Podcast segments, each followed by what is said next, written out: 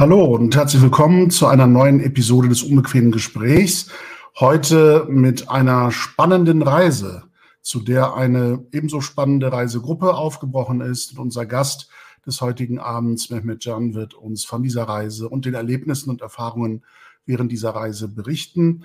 Herzlich willkommen, äh, Mehmet, guten Abend und schönen Dank, dass du dabei bist. Hallo, lieber Murat, danke für die Einladung.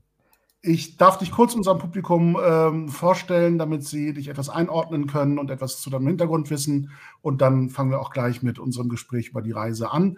Du hast Geschichts- und Sozialwissenschaften an der Ruhr-Universität Bochum studiert und arbeitest als Lehrkraft für Politikwissenschaft und Geschichte am Campus Rütli in Berlin-Neukölln.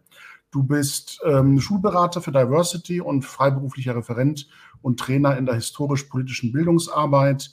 Und deine Arbeitsschwerpunkte sind unter anderem Erscheinungsformen des Antisemitismus und Rassismus, Gedenkstättenpädagogik sowie Demokratie und Toleranzerziehung. Äh, du hast eben mit diesem beruflichen Profil und als Lehrer am Campus Rüdli ähm, einer Berliner Schule in Neukölln diese Reise angetreten. Und bevor wir über die Reise selbst sprechen, vielleicht einige Informationen für das Publikum ähm, zu dem ähm, schulischen Hintergrund. Berlin hat mehrere Schulen. Einige davon sind bekannt dafür, ähm, dass sie als sogenannte soziale Brennpunktschulen gelten. Ich weiß nicht, ob man Campus Rütli immer noch oder nicht mehr dazu zählt. Wenn du uns etwas über die Schule, den Hintergrund, die Zusammensetzung der Schülerschaft erzählen kannst und wie wir den Campus Rütli uns als ähm, Schulgesellschaft sozusagen vorstellen können. Ja, das mache ich tatsächlich gerne. Letztendlich, äh, der Campus Rüttli ist erst einmal eine gewöhnliche Schule in einem doch etwas außergewöhnlichen äh, Stadtteil mit einer auch ungewöhnlichen Geschichte, die bundesweit ja auch äh, Bekanntheit erlangt hat. Ich glaube, das wäre aber nicht möglich gewesen, wenn unsere Schule auch in Neukölln, wirklich im Herzen von Neukölln ist und auch als Projektionsfläche für viele Debatten, die seit jeher geführt werden, eigentlich immer diente. Äh, Neukölln eignet sich anscheinend sehr gut dafür oder auch unsere Schule und ähnliche Schulen haben sich dafür geeignet, Debatten rund um Integration und gescheiterte Multikulti, Clankriminalität. Das sind so diese Schlagworte, die natürlich immer mit unserem Stadtteil äh, verbunden sind und äh, dementsprechend auch auf die Schulen wirken. Das war natürlich auch eine Seite, warum ähm, meine Schule mit so eine gewisse Prominenz erhalten hat. Aber meine Schule ist tatsächlich eine gewöhnliche Schule, die den Stadtteil äh, auch entsprechend abbildet. Wir haben ähm, viele alte Neuköllner und Neuköllnerinnen, wenn man so sagen will, also viele äh, muslimisch, migrantische, sozialisierte Jugendliche, die einen arabischen familiären Hintergrund haben, türkischen Hintergrund. In der Sonnenallee findet man sehr viele arabische Geschäfte. Das sind ähm, entweder selber Geflüchtete oder Nachfahren von Geflüchteten, die äh, zu der Zeit des Libanonkrieges, 70er, 80er, 90er Jahre nach Berlin gekommen sind.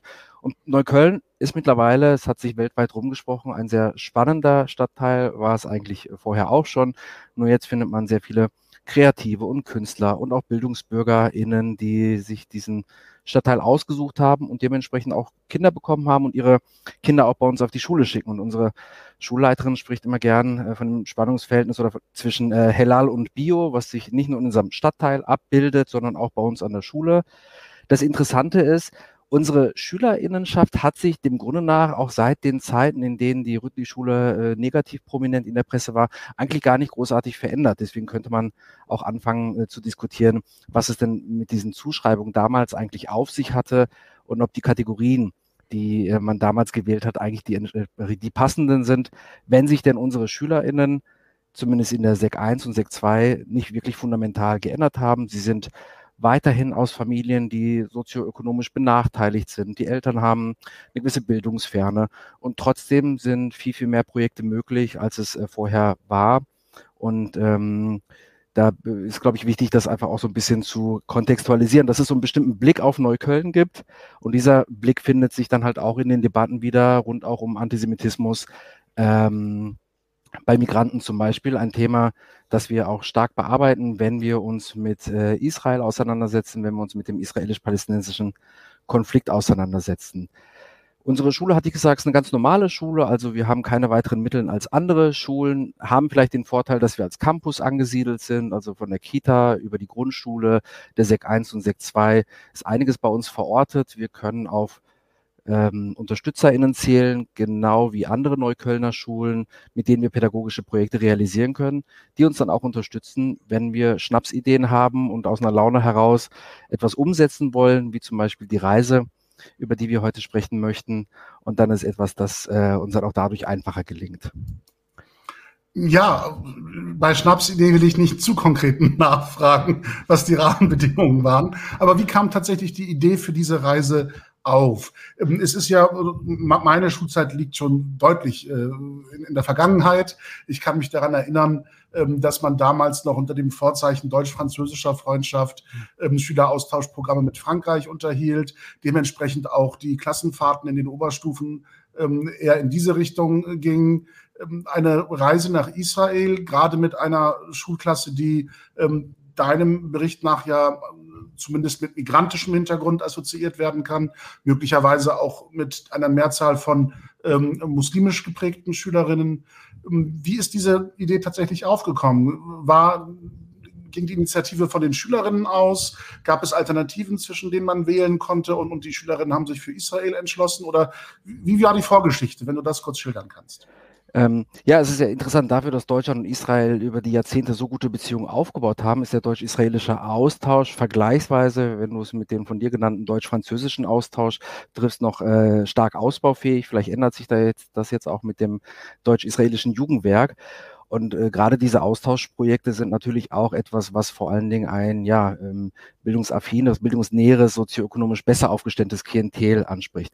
Bei uns kamen einfach verschiedene Sachen zusammen. Ich habe sechs Jahre lang an einem gutbürgerlichen Gymnasium in Köpenick unterrichtet, mich dann äh, bewusst äh, dazu entschieden, an den Campus zu wechseln, einfach weil der Campus Rüttli eine sehr projektaffine Schule ist. Es gibt sehr viele Projekte, die von den KollegInnen umgesetzt werden. Das ist meiner Erfahrung nach nicht an allen Schulen möglich. Ich hatte das Glück, dass hier im Zusammenspiel mit den Interessen der Schülerinnen und Schülern und meinen äh, Kolleginnen als auch der Offenheit der Schulleitung man diese Projekte realisieren konnte. Äh, wir haben interessanterweise sehr viele Angebote rund um Israel und rund um den israelisch-palästinensischen Konflikt. Nicht nur, aber auch, weil viele unserer SchülerInnen eine palästinensische äh, Migrationsgeschichte in der Familie haben. Aber der israelisch-palästinensische Konflikt ist auch für äh, SchülerInnen, die vielleicht keinen äh, arabisch-palästinensischen Hintergrund haben, sich aber trotzdem als Muslime identifizieren von wesentlicher Bedeutung oder aber auch für Jugendliche, die äh, nicht muslimisch sozialisiert sind, ist das ein Thema, das immer wieder auf große, äh, großen Zuspruch trifft. Abseits dieser Reise gibt es immer wieder Begegnungen und ich hoffe, dass wir die jetzt wieder umsetzen können, wenn uns die Pandemie ein bisschen Luft lässt. Äh, vor Corona hatten wir tatsächlich regelmäßig ähm, israelische und palästinensische ähm, Gäste im Haus. Das sind Jugendliche gewesen, jüdische, drusische und arabische. Wir hatten äh, jüdisch-arabische SchulleiterInnen zu Besuch. Äh, also tatsächlich vielfältige Gruppen, die, wenn wir immer gehört haben, dass die in der Stadt sind oder, oder die dann mitbekommen haben, dass wir zu diesem Thema arbeiten, uns auch gerne besucht haben. Ähm, und da war das eigentlich nur äh, sinnvoll, dass wir eigentlich auch den nächsten Schritt gehen, nämlich eine solche Reise. Ich habe eine Reise mit einer Kollegin gemeinsam organisiert und es gibt noch ein weiteres Angebot bei uns, weil dieses Thema eine so große Bedeutung hat. Auch für unsere SchülerInnen gibt es einen Kurs, der geht über zwei Jahre. Und in diesem Kurs können sich SchülerInnen mit dem äh, Thema des israelisch-palästinensischen Konfliktes auseinandersetzen und mit all den verwobenen Aspekten, die dazugehören. Dazu gehört die Auseinandersetzung hier in Deutschland rund um Antisemitismus und Rassismus. Also das ist ein großer Strang bei uns an der Schule. Ich habe äh, dieses Format für mich in einer AG umgesetzt, in der Politik AG, aus der dann sich der Wunsch herauskristallisiert hat, die Jerusalem AG zu machen und dann nach Jerusalem zu fahren. Also es war auch ähm, mein Bedürfnis, endlich an eine Schule zu kommen, wo ich auch das, was ich jahrelang an anderen Schulen nicht umsetzen konnte, aufgrund verschiedener äh, Hinweise, verschiedener Aspekte, konnte ich das jetzt umsetzen. Und da die Schulleitung dem auch offen war und vor allen Dingen, das darf man nicht unterschätzen, viele sind immer verwundert, äh, dass es bei uns an der Schule möglich ist. Ich glaube, gerade bei uns an der Schule ist es vielleicht eher möglich als an anderen Schulen, weil das Interesse aus den unterschiedlichsten Gründen tatsächlich ähm, sehr hoch ist. Und wenn wir diese Reisen, wenn wir diese Begegnung machen, machen wir das nicht, weil unsere SchülerInnen die antisemitischsten in Berlin sind, sondern weil einfach der Erfahrungshintergrund, der Lebensweltbezug äh, ein ganz anderer ist. Und ich habe das dann im Rahmen der AG für meine ZehntklässlerInnen angeboten. Es kamen noch äh, einige aus der Oberstufe entsprechend mit, die mussten sich bewerben. Und das Interesse war tatsächlich äh, groß. Man hätte noch äh, viel mehr Leute mitnehmen können. Ähm, und es ist dann bei einer Reisegruppe von 16 Leuten geworden. Vielleicht kann ich kurz was zu dieser Reisegruppe sagen. Das, die war gemischt, natürlich mehrheitlich ähm, arabisch-palästinensisch, aber wir hatten auch SchülerInnen aus Afghanistan und auch eine syrische Geflüchtete oder aus Nigeria, aus äh, anderen Ländern Europas oder auch herkunftsdeutsche äh, Schüler entsprechend dabei. Wenn ich mir anschaue, wer sich dafür beworben hat oder welche Gründe genannt worden sind, an diesem Projekt teilzunehmen, also an dieser AG plus an der Reise, äh, waren das Leute, die entweder mehr über den Konflikt erfahren wollten oder die religiösen Stätten ihrer Religion, also die Geburtskirche, Grabeskirche für die Christen, Christinnen, als auch die ähm, Heiligtümer Felsenturm und Al-Aqsa-Moschee für die muslimisch sozialisierten Jugendlichen. Äh, das war tatsächlich ein äh, ganz wichtiger Punkt. Was mir aber deutlich geworden ist, und ich kann das nur als These in den Raum stellen, das würden vielleicht einige Kollegen anders sehen, ähm, das ist keine empirische Untersuchung, aber im Austausch habe ich schon festgestellt, dass es bei den äh, Mädchen eine größere Offenheit, Bereitschaft und bei den, Jugend, bei den Jungs ähm, öfter so eine gewisse Hürde wahrgenommen habe, sich auf äh, so ein Abenteuer einzulassen. Es gab weit mehr Bewerbungen, als wir jemals hätten mitnehmen können. Also da müssen wir uns gar keine Sorgen machen.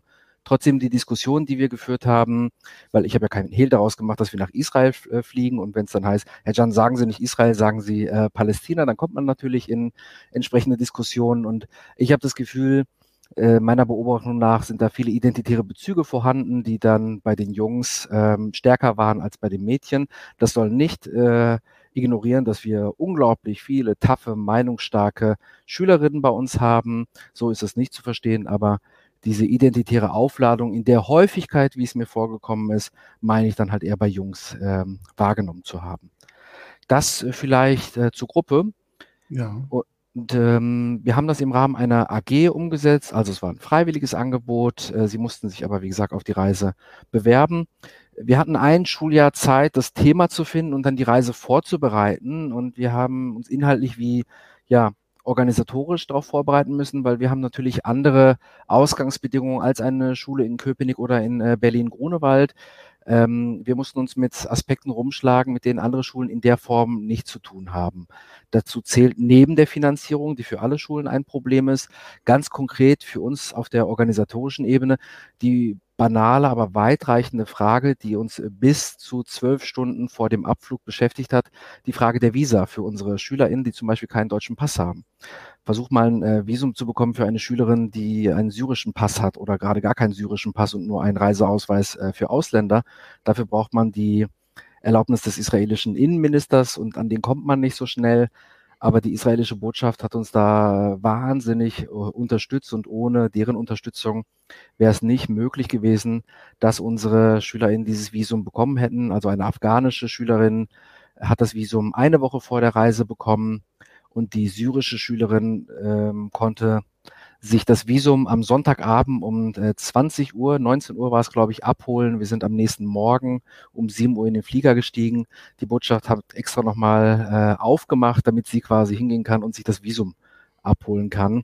Oh. Da mussten wir natürlich monatelang auch wirklich bangen, ob das klappt. Ähm, wir wussten, dass die Botschaft und äh, auch der Botschafter persönlich interveniert hat und sein gesamtes Team, hätte ihm ja eigentlich egal sein können, ne, ob da jetzt irgendwie so eine Reisegruppe, eine Schülerin mitkommt. Aber ähm, das ist etwas, was ich nicht genug ähm, anerkennen kann und auch den Jugendlichen auch deutlich geworden ist. Damit ist, wenn ich ganz kurz äh, einen Gedanken einflechten darf, damit ist den Schülerinnen, glaube ich, auch noch mal deutlicher geworden, dass es eine Reise nach Israel ist und nicht nur nach Al-Quds. Also, dass man nicht nur Städte besucht, äh, Städten besucht, die einem religiös-kulturell am Herzen liegen, sondern dass sich das eben in einem Land befindet, zu dem man eher ein problematisches Verhältnis definiert, in der eigenen Wahrnehmung und Erziehung. Und du hast ja angesprochen, dass es bei den Jungs ähm, größere Hemmungen gab. Ähm, hatte das damit zu tun, wenn ich da nachfragen darf, deinem Empfinden nach, ähm, dass man durch diese Reise sozusagen den Staat Israel akzeptiert, anerkennt, bestätigt, legitimiert und dass es diese Scheu gibt sozusagen einen Schritt auf Israel zuzumachen, sich zuzubewegen und sich einzugestehen, dass man eben in dieses Land reist. Ja, das äh, kann ich äh, tatsächlich bestätigen. Ich meine, jetzt die Schülerin, die einen syrischen Hintergrund hatte, die war von Anfang an äh, mit den äh, Visabestimmungen konfrontiert. Für sie war es von Anfang an äh, deutlich, dass sie nach Israel fährt. Das hat sie über einen längeren Zeitraum äh, mitbekommen. Für die äh, anderen Schüler, in dem Fall, wenn ich bei den Jungs bleibe, die einen deutschen Pass haben, die haben das, glaube ich, verdrängt oder in ihrer Wahrnehmung nach, na, wir fahren halt nach äh, Palästin oder nach Quds ja. und wir fahren nach Jerusalem. Äh, ich habe öfter, weil es ja die Jerusalem AG war, von Jerusalem gesprochen, weil der Großraum Jerusalem auch der äh, Ort war, die Gegend war, in die wir gefahren sind, aber nie einen Hehl draus gemacht, dass wir nach Israel fahren. Und das ist auch bei uns an der Schule, wenn wir SchülerInnen sehen, die mit ihren Palästina-Aufhängern äh, rumlaufen, Anhängern, wo das historische Palästina ohne das heutige Israel drauf ist, äh, dann ähm, kommentieren wir das auch entsprechend, ob denn da nicht äh, doch was fehlt. Also da gehen wir in das äh, in die Diskussion. Und ein Schüler hat, glaube ich, so knapp zwei Wochen vorher nochmal realisiert und bei dem waren diese ja, Bedenken doch schon größer. Ähm, er war in einer Gruppe, die zuständig dafür war, ein Gastgeschenk für eine Schule zu besorgen, für eine israelisch-jüdische Schule. Und da ist er auf uns zugegangen und das fand ich gut, dass er das gemacht hat, dass er sich weigert, ein Geschenk äh, zu kaufen. Wie gesagt, zwei Wochen vorher hat er das anscheinend für sich realisiert, dass wir auch natürlich ja. ähm, Juden in Israel treffen werden. Und das könne er halt nicht machen, weil sie äh, seine Familie verdrängt hätten.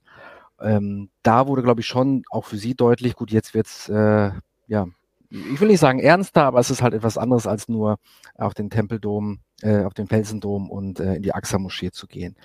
Ich habe im Nachgang der Reise mit anderen SchülerInnen äh, und Schülern gesprochen, vor allen Dingen, warum sie sich nicht beworben haben oder Sie waren ja auch interessiert. Und da wurde auch die Frage der ähm, Anerkennung Israels, dass man damit macht, auch aufgeworfen. Zum Teil gab es äh, Vorurteile. Also ich erinnere mich an einen äh, Schüler und es ist wirklich wichtig und gut und auch nicht verwerflich, wenn diese Jugendlichen ganz offen über ihre Bedenken sprechen.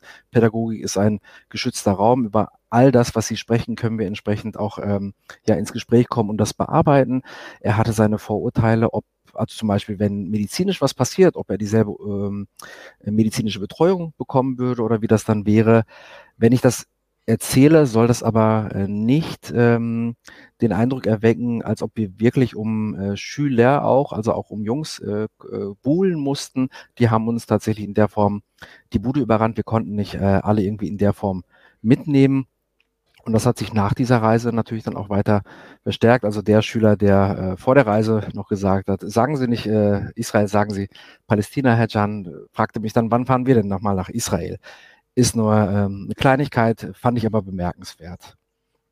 Ich glaube auch, dass in den öffentlichen Debatten, ähm, gerade wenn, wenn wir von einer Gruppe sprechen, die noch ähm, quasi im Prozess der persönlichen Reifung sich befindet, dass wir da nicht zu voreilig äh, auf Vorurteile kategorisierend oder generalisierend reagieren dürfen, sondern diese pädagogische Offenheit mitbringen müssen, um zu schauen, woher kommt das, welche Ursachen hat das. Das muss nicht immer die charakterliche Verwerflichkeit eines jungen, heranwachsenden Menschen sein.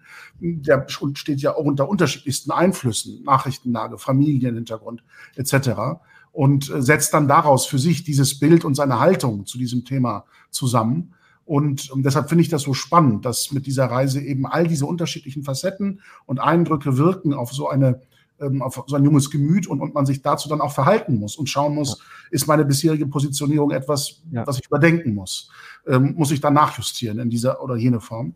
Und deshalb glaube ich, es ist nicht die Skandalisierung, sondern das Aufgreifen, Ernst nehmen und Diskutieren solcher Dinge, ähm, entsprechend wichtig. Und ich höre ja auch heraus, dass ähm, die Reise eben nicht übers Knie gebrochen worden ist, sondern dass man tatsächlich sich intensiv vorbereitet hat und auch mit dem Gespräch mit und um diese Themen ähm, die Reisegruppe vorbereitet hat. Wenn ich nochmal nachfragen darf, weil, weil ich diesen Konflikt, der quasi in dieser inneren Sphäre des, des jungen Mannes da abgelaufen ist, der das Gastgeschenk besorgen sollte, ähm, der dann wohl empfunden hat, dass ihm eben nicht nur äh, der Jude, den er aus den Nachrichten oder aus den Stereotypen und Klischees kennt, äh, begegnen wird, sondern Menschen, denen er ein Geschenk mitbringen soll. Also auf einer sehr persönlichen Ebene begegnen soll. Ähm, wie ist dieser Konflikt gelöst worden? Konnte er das für sich lösen? Musste ein Ersatz gefunden werden? Wenn du das vielleicht noch mal kurz schilderst. Ja, Nee, also es war, und das ist auch wichtig bei dem Verständnis, dem wir diesen, dem wir allen SchülerInnen, weil sie, wie du sagst, in der Entwicklung sind, entgegenbringen müssen, ist natürlich trotzdem wichtig, dass wir eine gewisse Haltung auch zeigen und das dann auch äh, im Gespräch transparent machen. Wir haben mit ihm äh, gesprochen und dass dieses Gespräch überhaupt möglich war, zeigt die, äh, das Vertrauen. Er hätte ja auch sich sonst irgendwie da rumschlawinern können. Kriegen wir ja. auch nicht mit, wenn der Auftrag an die Gruppe ist, besorgt ein äh, Geschenk wir haben mit ihm gemeinsam diskutiert, vielleicht ist die Reise einfach noch zu früh für ihn. Kann ja auch durchaus etwas sein und etwas, was jetzt für diesen Zeitpunkt für ihn äh, noch nicht passt. Und dann ist das auch äh, in der Form ähm, nichts, was auf ihn persönlich dann entsprechend abfällt. Ähm, und diese Möglichkeit haben wir ihm offen gelassen. Letztendlich hat er sich darauf eingelassen in der Weise, dass er mit der Gruppe gemeinsam dieses Geschenk besorgt hat, ob er jetzt ganz genau sich dann in der Form beteiligt hat, das können wir in letzter Instanz so nicht beurteilen. Unserem Wissen nach hat er sich darauf eingelassen, wahrscheinlich nicht mit der größten, wahrscheinlich mehr zähneknirschend. Ähm, aber das ist auch okay. Uns war es wichtig, dass wir hier äh, diese Haltung zeigen, dass wir als gute äh, Gäste und Gästinnen, in dem Fall natürlich unseren vielen Gastgeber ähm, auch entsprechend äh, Geschenke mitbringen. Und gerade die Gastfreundlichkeit der arabisch-türkischen Kultur, wenn ich mal hier, zumindest was diesen Punkt betrifft, kulturalisieren darf, das wollten wir dann auch, da wollten wir nicht dahinter wegfallen. Ja. Und die Überwindung persönlicher äh, Vorurteile muss ja nicht immer von Euphorie begleitet sein. Das ist ja auch ein Lernprozess, der wehtun kann und wehtun soll, ähm, um, um Dinge zu begreifen und nachzuvollziehen.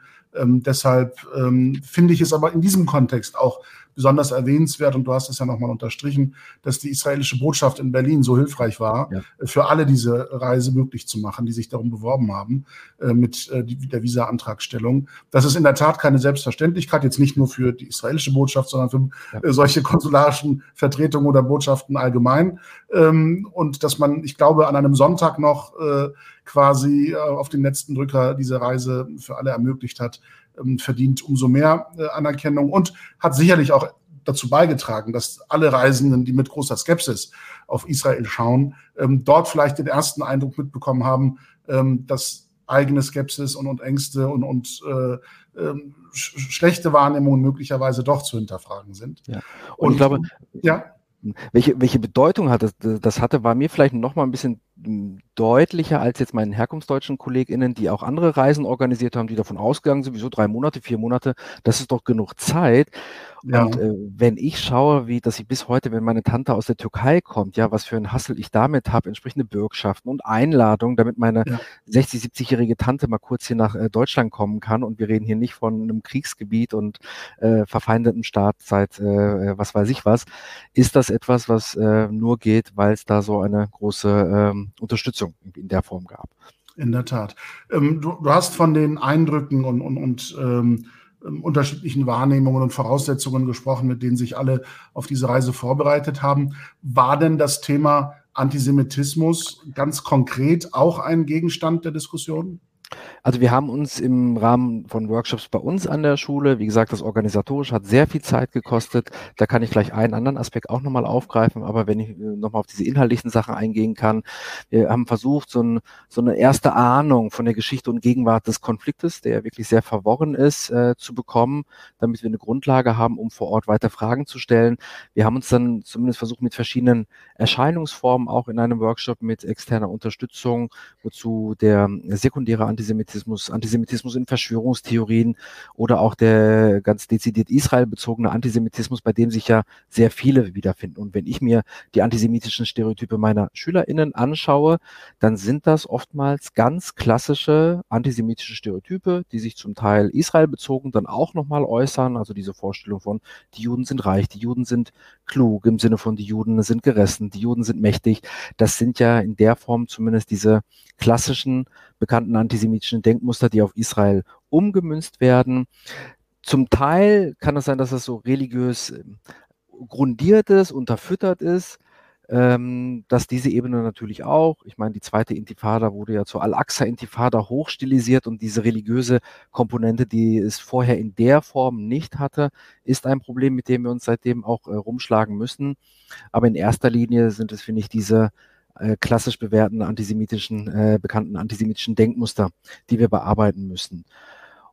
und dann kommt man natürlich auch nicht umhin, also gerade auch über Social Media, wenn dann halt die ewige Feindschaft zwischen Jüdinnen und Juden und Muslimen, die angebliche ewige Feindschaft ähm, äh, rausposaunt wird, dass wir da auch auf eingehen. Aber in erster Linie ähm, haben uns eher mit den klassischen Formen äh, beschäftigt. Und ja. das, ich glaube, da hätten wir auch durchaus ein bisschen mehr Zeit dafür gebraucht. Ich habe ja von dem Kurs erzählt, den zwei KollegInnen eingeführt haben. Die beschäftigen sich zwei Jahre lang mit dem Thema, mit all den Facetten, mit all der äh, Sorgfältigkeit, die dieses Thema bedarf. Also man bereitet eine, ein Jahr lang die Reise vor, fährt dorthin und bereitet sie ein Jahr äh, nach. Das ist eigentlich äh, einem solchen Konflikt angemessen. Aber äh, dieses halbe, dreiviertel Jahr, das wir dann zur Verfügung hatten, als es hieß, wir fahren nach Israel, ähm, das äh, war das, was wir dann in der Form leisten konnten. Ja. Jetzt ähm, haben wir von den Vorbereitungen gehört, von den Hürden und Widrigkeiten auf diesem Weg. Jetzt sind alle ähm, munter in den Flieger eingestiegen und sind über das Mittelmeer nach Israel geflogen, äh, landen ähm, in Israel. Wie ist der unmittelbare Eindruck? Also äh, hast du in der Beobachtung der Gruppe etwas erlebt oder wahrgenommen, ähm, was du bemerkenswert findest, was du schildern möchtest? Also der, erste Kontakt sozusagen mit diesem hochproblematischen Raum im persönlichen Empfinden der jungen Leute. Ähm, man hört ja auch häufig bei der Einreise von Sicherheitskontrollen, ja, ja. Ähm, die negativ wahrgenommen werden, ähm, die als selektiv anti-muslimisch wahrgenommen werden. Gab es da Erfahrungen, aber auch vielleicht positive Eindrücke, die du äh, schildern möchtest? Ja, genau. Der Punkt der Sicherheitsbefragung, das wäre etwas gewesen, auf das ich noch eingehen wollte, was die Vorbereitung betrifft. Das ist etwas, was wir natürlich berücksichtigen mussten, etwas, was ich in Köpenick nicht hätte machen müssen, weil ich das ja auch selber auch kenne. Aber trotzdem, die erste Erfahrung unmittelbar war erstmal eine total positive, weil das Bild, was die Jugendlichen ja haben und bis heute, aber da haben nicht nur irgendwie muslimisch sozialisierte Jugendliche ein Abo drauf, dass sie in ein Kriegsgebiet fahren. Und dann stehen sie aber in diesem Flughafen, der halt modern ist, klein, aber modern und in einem modernen Land, das nicht irgendwie verwüstet und kaputt ist und nicht überall irgendwie Kanonen einschlagen. Das passt nicht zu den Bildern, die man so im Kopf hat. Und dann fährt man durch diese Landschaft, nachdem man den Flughafen passiert hat. Das hat schon durchaus auch, ich glaube, in der Weise irritiert. Es ist jetzt nicht so, als ob wir nicht darauf eingegangen sind. Und natürlich haben sie auch schon vorher äh, Bilder gesehen und Videoaufnahmen, aber dieser Eindruck, das so zu sehen, diese Erfahrung, ähm, ist dann doch nochmal was Besonderes gewesen. Ja, unmittelbar nach dem Aussteigen des Fliegers kommt natürlich die Sicherheitsuntersuchung äh, und da war ich sehr nervös, äh, vielleicht nervöser auch als die Jugendlichen, weil ich wusste, was vielleicht vorkommen kann, auch wenn unsere SchülerInnen äh, nicht ins Profil passen in der Form. Ne? Man, wenn man davon ausgeht, wer passt ins Profil, das können wir beide sein, weil wir in ein gewisses Alter passen, nicht weil wir muslimisch sozialisierte Namen haben. Also auch das kann ein Grund sein, aber vor allen Dingen, weil wir in einer bestimmten Alterskohorte entsprechend zugeordnet werden, genauso wie ähm, alleinreisende 30, 40, 50-jährige Frauen auch ins Profil passen. Und da hm, weiß ich nicht, ob uns das gut gelungen ist, weil ich ja auch selbst verstrickt war. Also meine ganzen Ängste, die ich habe, wenn ich selber reise und jetzt auch nicht das erste Mal und trotzdem dann auch sehr unangenehme Erfahrungen haben kann und ich gebetet habe, dass äh, sich das bitte in Grenzen hält und dass der erste Eindruck nicht so ein äh, gewaltig negativer sein wird. Das äh, hat schon zu einer großen Nervosität bei mir geführt und auch bei den zwei SchülerInnen, bei denen das Visumsverfahren sehr lange gedauert hat. Ja. Die, die hm, Security war natürlich entsprechend informiert. Nichtsdestotrotz machen die ihr eigenes Ding und sie haben auch eine Schülerin rausgezogen, die einen afghanischen Hintergrund und äh, Pass hat die auch so lange auf das Visum gewartet hat. Wir sind äh, in der Zwischenzeit weitergefahren einfach weil wir nicht wissen, wie lange das dauert und es jetzt auch der Gruppendynamik und der Gruppe nichts gebracht hätte, dort zu bleiben. Eine Teamerin, die uns begleitet hat, die ist dann mit der Schülerin dort geblieben. Die Befragung selbst war dann tatsächlich gar kein Problem. Also man musste halt warten, das war ein bisschen nervig. Sie hat zwei Fragen gestellt bekommen. Äh, wie heißt dein Opa und was machst du hier? Was sind äh, eure äh, Ziele, die ihr habt? Also eigentlich klassische Fragen, auch nicht auf eine unangenehme Art und Weise, aber ähm, gerade für für mich ist es ja schon schwierig und für junge Menschen, glaube ich, äh, kann man sich äh, vorstellen, wie schwierig das dann auch entsprechend ist. Ja. Ähm, wahrscheinlich ist es schwieriger, wenn Sie, das muss man auch äh, in der Deutlichkeit sagen, wenn Sie alleine reisen. Da kann es sein, dass Ihnen das passiert, was mir, ich weiß nicht, ob du vor Ort schon mal diese Begegnung äh, machen konntest, gemacht hast, ähm, dann hat diese Befragung. Und ähm, wenn wir eh quasi einen pädagogischen Prozess haben, also ähm, Leute, wo, wo schon zum Teil bestimmte Sachen im Vorfeld schmerzen, äh, so ein Prozess ist natürlich schwierig. Die Frage, wie bereitest du Jugendliche auf sowas vor? Ja, also das war für mich wirklich unglaublich schwierig auch, also etwas allgemein zu halten, ohne ihnen Angst zu machen, aber trotzdem so konkret zu bleiben und bestimmte Restwahrscheinlichkeiten auch zu benennen, wo manche vielleicht sagen würden, Mehmet, warum machst du das? Das ist absurd. Aber wenn sie dann in diese Situationen kommen, zum Beispiel bei der Ausreise, ich bin nicht davon ausgegangen, aber wenn man sich äh, ausziehen muss bis zu einem gewissen Maße, es ist etwas, was mit einer gewissen kleinen Restwahrscheinlichkeit passieren kann. Ich hätte es für unverantwortlich empfunden, das nicht zu thematisieren.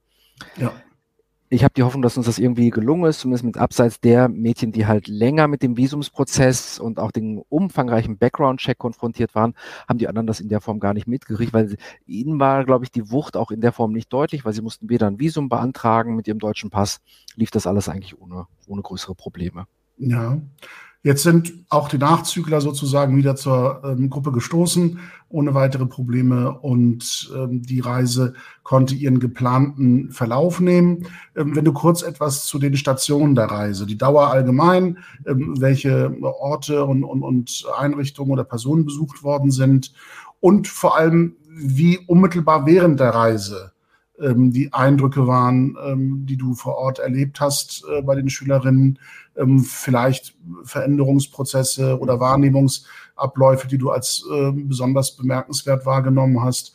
Äh, ich will jetzt gar nicht auf die Nachbearbeitung zu sprechen kommen, sondern auf die unmittelbare Situation vor Ort. Hast du mhm. da besondere Veränderungen oder Eindrücke mitbekommen, ähm, die du schildern möchtest? Ja, also wir waren äh, acht Tage dort äh, mit An- und Abreise und vor allen Dingen um den Großraum Jerusalem heraus, weil die AG war, wie gesagt, auch die Jerusalem äh, AG, hatte auch ein bisschen natürlich auch finanzielle Gründe, weil wir nicht das Geld hatten, uns einen Reisebus zu nehmen, als dass man die geringe Entfernung in Israel äh, nutzen konnte. Aber der Großraum Jerusalem war unser Ausgangspunkt und die Tagesausflüge, die wir gemacht haben, äh, führten uns dann zum Teil nach äh, Bethlehem und nach Tel Aviv. Wenn ich äh, bei Jerusalem bleibe, da war für die Jugendlichen natürlich direkt am ersten Abend äh, Altstadt, äh, Tempelberg mit Felsendom und Axam Moschee und nicht nur einmal im Laufe der Tage, immer wenn es sich die Möglichkeit äh, geboten hat. Das war natürlich wenig verwunderlich, für sie ein ganz äh, wichtiger Punkt. Ich kann vielleicht, wenn ich schon direkt erzähle, so ein bisschen auch auf die Begebenheiten und wie bestimmte Sachen auf sie gewirkt haben, was sie irritiert hat. Wenn man dann auf den äh, Tempelberg äh, möchte, auf den Felsendom und die Axam Moschee, äh, muss man erstmal an israelischen Soldaten vorbei. Und das irritiert. Auch da haben wir sie darauf vorbereitet, aber es ist eine ja, äh, schwierige Situation. Soldaten in Uniformen, die einen jetzt erst einmal befragen, aber mit dem Ziel herauszufinden, ob das Muslime sind, damit sie quasi überhaupt reinkommen dürfen, weil alle anderen dürfen nur zu bestimmten Öffnungszeiten durch ein bestimmtes äh, Tor rein. Aber auch das muss man erstmal sacken lassen und auch entsprechend verordnen, dass diese israelischen Soldatinnen und Soldaten nicht dazu da sind, um sie zu schikanieren, sondern eigentlich um sie zu schützen. Es gab Anschlagsversuche und ähm, das haben sie dann aber auch ganz gut verkraften, äh, sich, äh, sich entsprechend plausibel machen können. Die Israelis waren so ein bisschen verwundert, weil sie ja eigentlich aussehen, unsere Jugendlichen wie Israelis äh, könnten auch arabische Israelis sein. Ähm, sie haben es auch geschafft, durch die WAKF entsprechend vorbeizukommen und dann haben sie ja für sich sehr bewegende Momente gehabt ähm, meist auf dem Felsendom, wo alle Leute denken, das sei die Axa-Moschee. Es ist interessant, ich meine, der Felsendom ist auch, zumindest meiner subjektiven Wahrnehmung und auch für die das hübschere Gebäude, daran denken sie halt immer ja. äh, äh und stellen dann später fest, dass die Axa-Moschee äh, dahinter ist. Da waren wir tatsächlich äh, dreimal ähm, einmal im Rahmen einer größeren Stadtführung, aber auch immer wieder abends, wenn es die Möglichkeit gab. Und da gab es auch eine wirklich sehr schwierige Situation, die ich äh, am Rande erstmal mitbekommen habe. Ähm, wie das so ist, wenn man solche religiösen Städten besucht, muss man sich den ja, Geflogenheiten entsprechend anziehen. Jetzt ist die Frage, wer definiert die Geflogenheiten? Und ähm, anscheinend hat eine Reisegruppe aus irgendeinem anderen ähm, Land unsere SchülerInnen, die sich zwar auch bedeckt haben, aber anscheinend nicht bedeckt genug ähm, ja auf eine Art und Weise angegangen, dass das für sie sehr unwohl war. Ich habe das erstmal nicht ganz erfassen können, weil hier meine Sprachbarriere gegriffen hat und meine anderen arabischstämmigen Schüler das auch verstanden haben. Das war eine unangenehme Situation, glaube ich, auch für die Schüler in so ein bisschen ernüchternd, dass sie jetzt äh, auch als Gläubige hier, obwohl sie quasi in dem separaten Teil sind, ein Kopftuch haben, äh, da von jemandem, der auch nichts zu sagen hatte, weil auch niemand von der WAKF oder so, aber angegangen wird. Ähm, genau, aber trotzdem AXA Moschee ähm, und Felsendrom, die bewegenden Highlights für sie. Wir waren ähm, in Bethlehem, was ebenso für die einen als christliche Stadt sehr wichtig war, aber auch für die Palästinenser, also als palästinensische Stadt festgestellt, das kennen sie so ein bisschen die Gerüche, kennen sie aus der, von, von der Sonnenallee und kaufen dann Gewürze für ihre äh, Eltern, damit sie quasi etwas von der Heimat haben. Und dort haben wir eine Organisation getroffen, die uns danach auch äh, mittlerweile jetzt das äh, zweite Mal in Berlin besucht hat. Parent Circle heißt die Organisation, eine israelisch-palästinensische Elterninitiative, in der Eltern vertreten sind, die ihre Kinder in dem Konflikt verloren haben und die ja gemeinsam sich äh, für die Verständigung einsetzen. Und das war tatsächlich eine sehr bewegende Begegnung.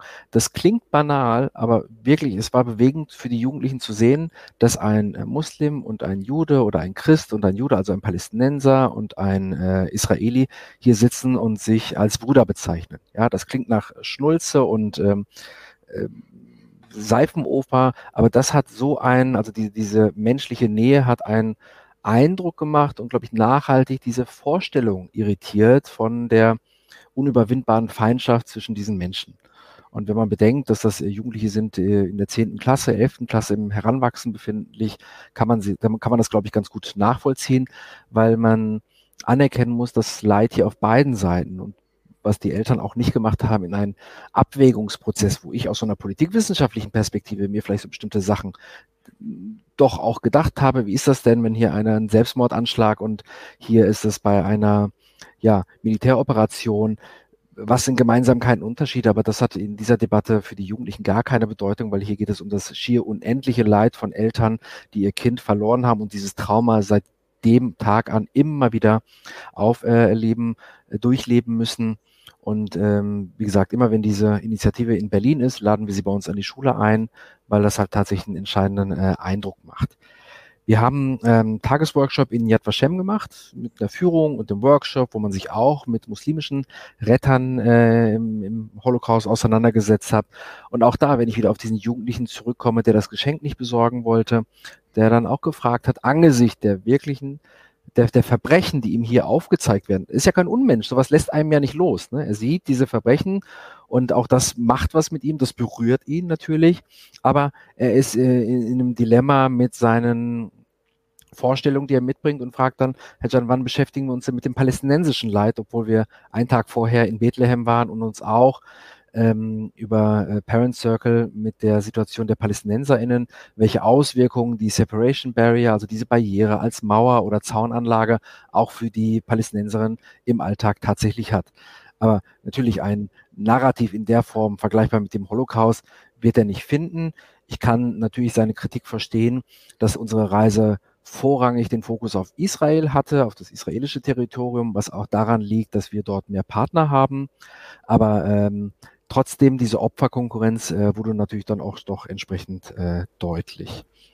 Wir haben es uns auch mal gut gehen lassen und waren am Toten Meer. Natürlich die klassischen äh, Fotos dürfen da auch nicht fehlen, wo man äh, im Wasser Zeitung liest und im Nationalpark.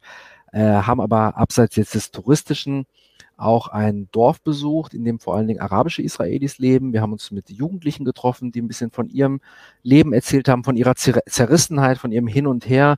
Das war eine Organisation, die auch äh, Zivildienst oder etwas Vergleichbares wie unseren äh, Zivildienst äh, angeboten hat. Die arabischen Israelis beziehungsweise die muslimischen, die dürfen ja zur Armee, müssen aber nicht, während äh, die jüdischen Israelis und Israelinnen zur Armee müssen.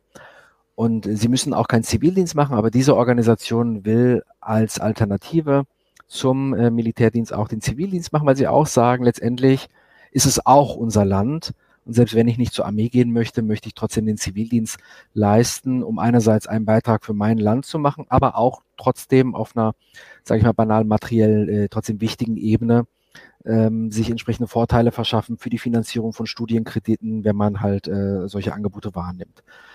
Und das war dann natürlich für unsere Jugendlichen auch zu sehen, wen hat man da eigentlich vor sich? Sind das, sind das Israelis, sind das Palästinenser, arabische Israelis, israelische AraberInnen? Wo ist da der Unterschied? Wie definieren sie sich? Was bedeutet diese Zerrissenheit? Äh, arabische Israelis, äh, die Bürger mit gleichen Rechten sind, trotz ihrer strukturellen Diskriminierung. Bürger mit gleichen Rechten sind ähm, 20 Prozent der Bevölkerung in etwa, gehen aber trotzdem nicht wählen in der Weise, wie es ihnen dem, dem der Prozentzahl entsprechend äh, zustünde. Und dadurch ja, vergeben sie eine Chance oder ähm, sie stehen dazu und möchten eine solche Politik in der Form nicht, äh, nicht legitimieren. Das sind äh, Fragen gewesen, die wir in der Auseinandersetzung mit arabischen Israelis, und das war uns auch wichtig in der Konzeption, wir haben überlegt, was können wir eigentlich, was möchten wir unseren Jugendlichen ermöglichen, was können wir ihnen äh, zumuten, auch in, für die erste Begegnung, den Erstkontakt, wenn man so will.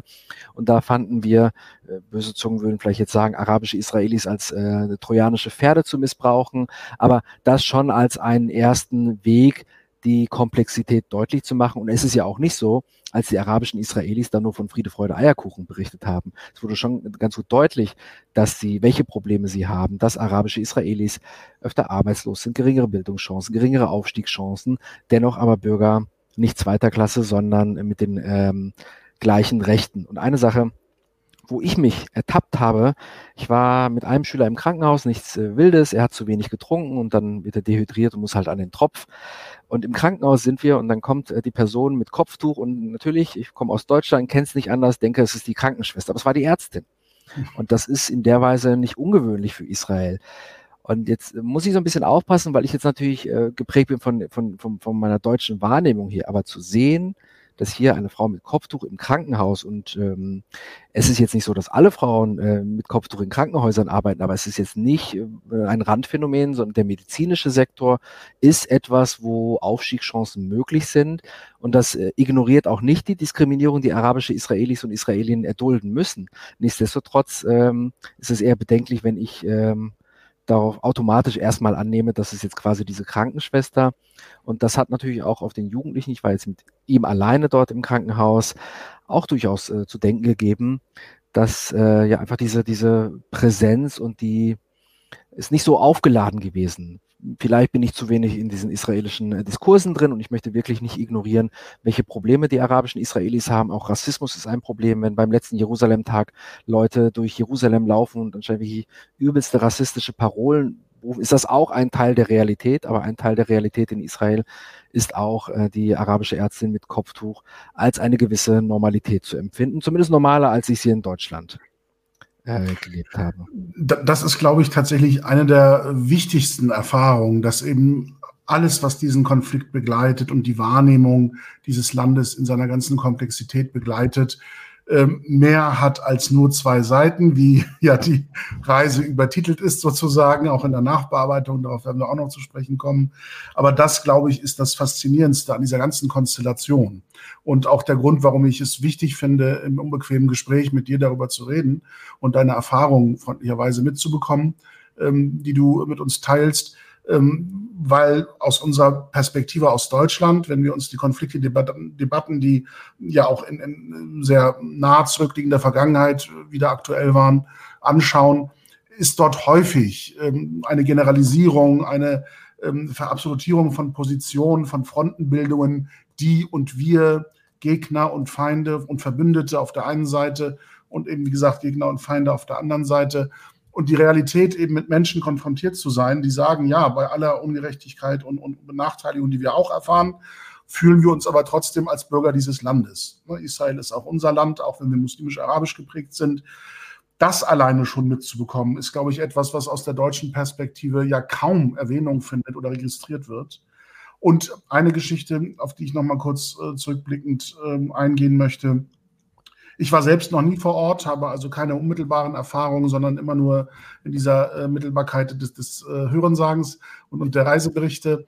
Äh, was ich aber häufig gehört habe, äh, gerade in dieser großen Erwartungshaltung und, und, und, dieser großen Euphorie, die auch mit, mit diesem Tempelberg verbunden ist für muslimische äh, Besucherinnen und Besucher, ähm, dass man ja dort nicht nur an israelischen Soldatinnen vorbei muss, sondern auch an dem Personal der WACF, hast du die, die Begrifflichkeit gewählt, für alle, die das nicht zuordnen können. Das ist sozusagen, als Stiftung könnte man das Wort wörtlich übersetzen, eine Institution, die quasi mit der muslimischen Selbstverwaltung dieses Tempelberges betraut ist um sozusagen eine religiöse Trennung zu ermöglichen, weil es, und das ist ja auch äh, die Komplexität dieses Konfliktes, auch radikale Jüdinnen gibt, die ähm, äh, den Tempelberg nicht als muslimisches Territorium sozusagen oder heilige Stätte der Muslime wahrnehmen, sondern sagen, da haben wir historisch einen Anspruch darauf und alles, was da muslimisch ist, muss verschwinden. Und diese Sicherheitsvorkehrungen dienen ja auch gerade dazu und die religiöse Trennung zu bestimmten Zeiten dient ja auch dazu, äh, genau diese konfliktreiche Begegnung an dem Ort selbst zu verhindern. Äh, dass also radikale Ansichten dort nicht unmittelbar aufeinandertreffen. Und ähm, was ich immer wieder in den Reiseberichten gehört habe, ist, nach dieser sicherheitsrelevanten Begegnung mit israelischen Soldatinnen kommt dann sozusagen die Aufpasserbegegnung mit diesen WAC-Vertretern, diesen Verwaltungsbeamten auf muslimischer Seite, wenn ich das mal einfacher formulieren kann, die dann auch prüfen, ob man denn Muslim ist, bevor man dann auf den Tempelberg geht. Und das auf eine Art und Weise, die mir immer befremdlich anmutet, wenn ich davon höre, weil ich mich kaum in diese Situation hineinversetzen kann, dass ich dann plötzlich irgendeinem wildfremden Menschen, nur weil er das von mir verlangt, irgendwelche Koranverse aufsagen muss oder halt die üblichsten Koranverse, die man zu den Gebetsritualen rezitiert, aufsagen muss, die Fatiha beispielsweise, um nachzuweisen, dass ich Muslim bin. Als ob irgendein Nicht-Muslim nicht diese Verse hätte auswendig lernen können, um sich Zutritt zu verschaffen. Also die Absurdität ja. dieser ganzen Konstellation und die, dieses Gefühl von Unsicherheit auf allen Seiten und dem Bemühen, maximal trotzdem ähm, diesem Sicherheitsbedürfnis Rechnung zu tragen, ähm, trägt all diese merkwürdigen Blüten auch dort. Muss, mussten das deine Schülerinnen dort auch dann? Ja, also ich kenne genau diese Begebenheit, die du gerade gesagt hast, kenne ich, wenn ich äh, privat dort bin und ich passe vielleicht äh, nicht so sehr in das Bild für die WAC wie meine SchülerInnen, die halt arabisch sozialisiert sind. Sie können ja. arabisch gelten als, gegen quasi als äh, Einheimische durch. Da verlief die Kontrolle tatsächlich einfacher, weil sie einfach fließend Arabisch sprechen oder gut, kann ich jetzt nicht in der Weise ihre Arabischkenntnisse, aber es ist äh, schon so, als äh, das sehr glaubhaft von ihrem Erscheinung nach sie als Muslime durchgehen. Wenn ich alleine, da werde ich dann doch schon öfter gebeten und dann muss ich im Vorfeld immer doch ein bisschen recherchieren, dass ich das dann so glaubhaft wie möglich vermitteln kann. Da hatten aber unsere Jugendlichen in der Form äh, nicht die Probleme. Hat aber auch geholfen, quasi auch die, die nicht so fest sind, sage ich mal, mit in der Gruppe entsprechend mitzunehmen, damit die nicht in die Moduli kommen, weil äh, wir waren klar als eine Gruppe erkennbar, mit einem, weil die nicht-muslimischen sind von vornherein nicht mitgekommen und die anderen, die vielleicht ah, ja. einer näheren Überprüfung nicht standgehalten hätten oder wo es vielleicht ein bisschen unangenehmer hätte werden können, nicht weil sie sich selbst nicht als Muslime definieren, aber vielleicht nicht äh, der, dem Bild der WAC äh, entsprachen, die sind dann äh, mit der Gruppe gemeinsam dann reingekommen. Und die anderen sind dann äh, in die Grabeskirche gegangen oder haben sich so andere Orte in der Altstadt.